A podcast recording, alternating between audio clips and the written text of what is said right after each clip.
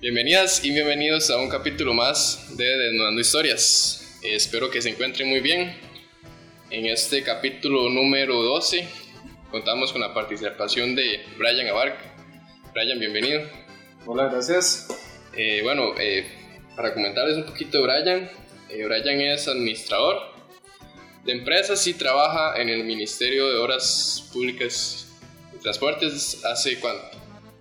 Aproximadamente tres años. La segunda, este, digamos la segunda. Inicialmente estuve cuatro años y ahí por cosas de la vida estaba en Carino, en Cesar, yendo por la calle, después volví.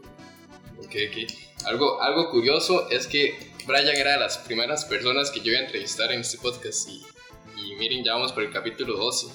Y también aprovechando la, que la, la situación de, de esta cuarentena que vivimos cerca y aprovechar e entrevistarlo a él, que nos está compartiendo un poco de su tiempo.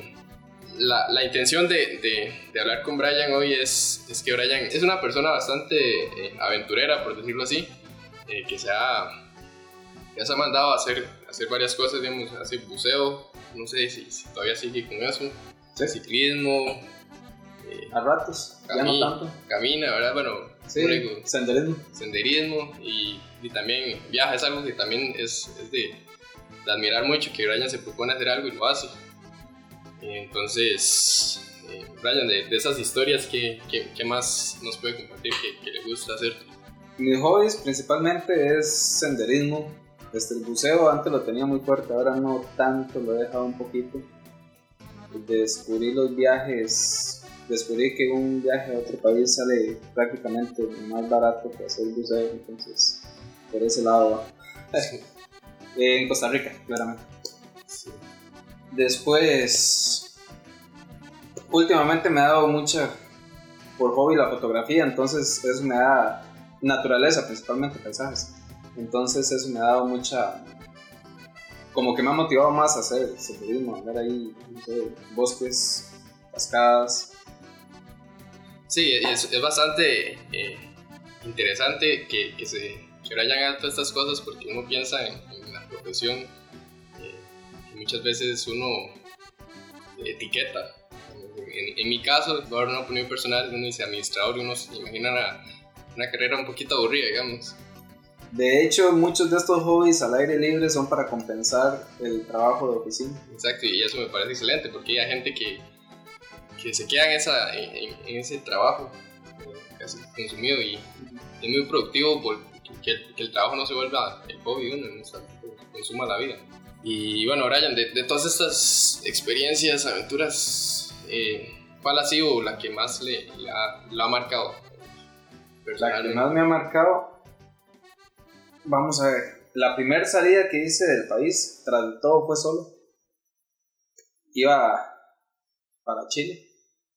Este, allá me esperaba una amistad, una de las con la que tuve la oportunidad de trabajar acá en Costa Rica una muchacha que es, este, se llama Gwen Yang Y pues bueno, ella por cosas de la vida estaba viviendo allá en Chile y me invitó a ir a conocer. Y pues me mandé. Con toda la nervia del mundo haciendo el primer viaje. Y, y, ya cuando llegué a Santiago tenía que salir del aeropuerto, tenía que agarrar un bus para llegar a otra terminal, para agarrar otro bus, que duraba 11 horas más después de 8 horas de vuelo para poder llegar a donde ella me estaba esperando. Entonces fue bastante complicado y cansado. Una vez allá, este, bueno, ella estaba en lo suyo, ella trabajaba también, estaba, estaba, ¿cómo decirlo? Bueno, estaba escribiendo un libro.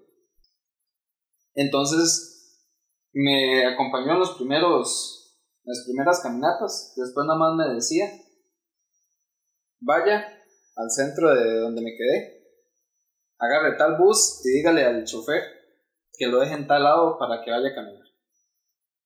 Eh, haciendo reservas, parques nacionales y bueno, imagínense. ¿Cómo se llamaba el lugar? Se llamaba Pucón.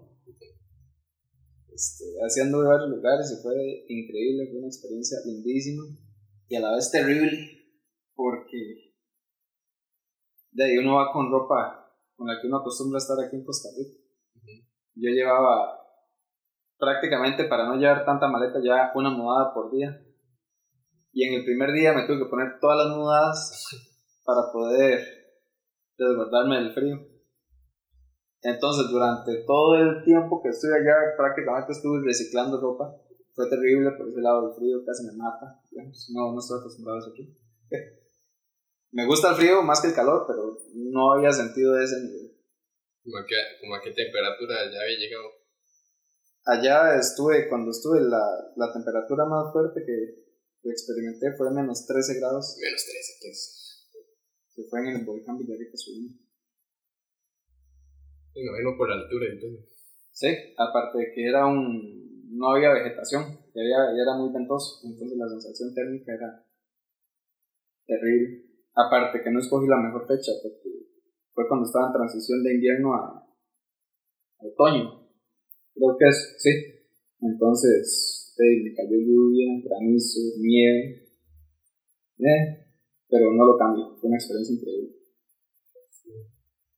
Está excelente. Y, y en Costa Rica, de lo que, de lo que logrado hacer, tal vez, tal vez una experiencia en, en buceo, no sé si, si, ha si ha tenido alguna Terribles, sí, sí. Una sí, y usted diga, Vamos a ver. La, la que me marcó, la que más me asustó, fue. Este, en buceo se supone que uno tiene que bajar con grupos de eh, con compañeros, con parejas, y se supone que antes de bajar uno revisa el tanque del otro, y bla, bla, bla. En uno de tantos me habían invitado a hacer un, un buceo como de descubrimiento de un sitio nuevo este, no, no, no era todavía, no había sido todavía explotado turísticamente. Y claramente me di cuenta después por qué. Eh, nos llevaron en una panga. ¿Una qué? A bucear, en una panga, un mm. bote de esos pesqueros mielistas chiquititos. Eh, armar el equipo de buceo ahí fue terrible porque el mar estaba picado.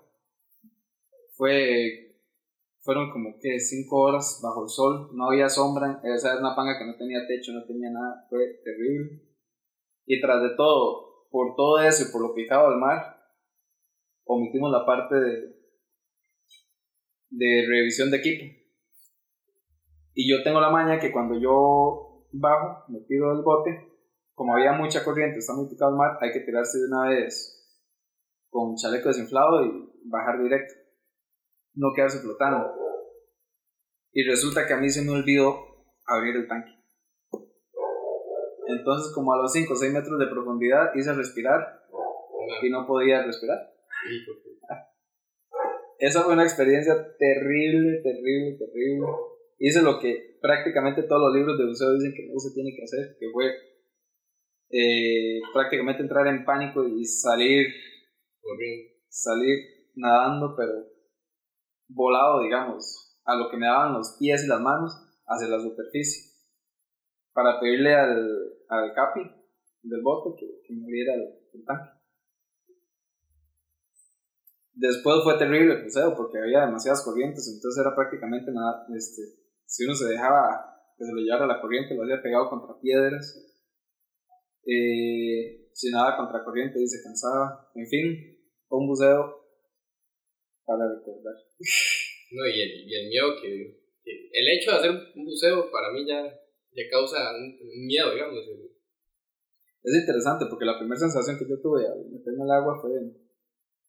Digamos, vamos a ver. Uno está en el océano, es completamente abierto, es completamente. O sea, es otro mundo.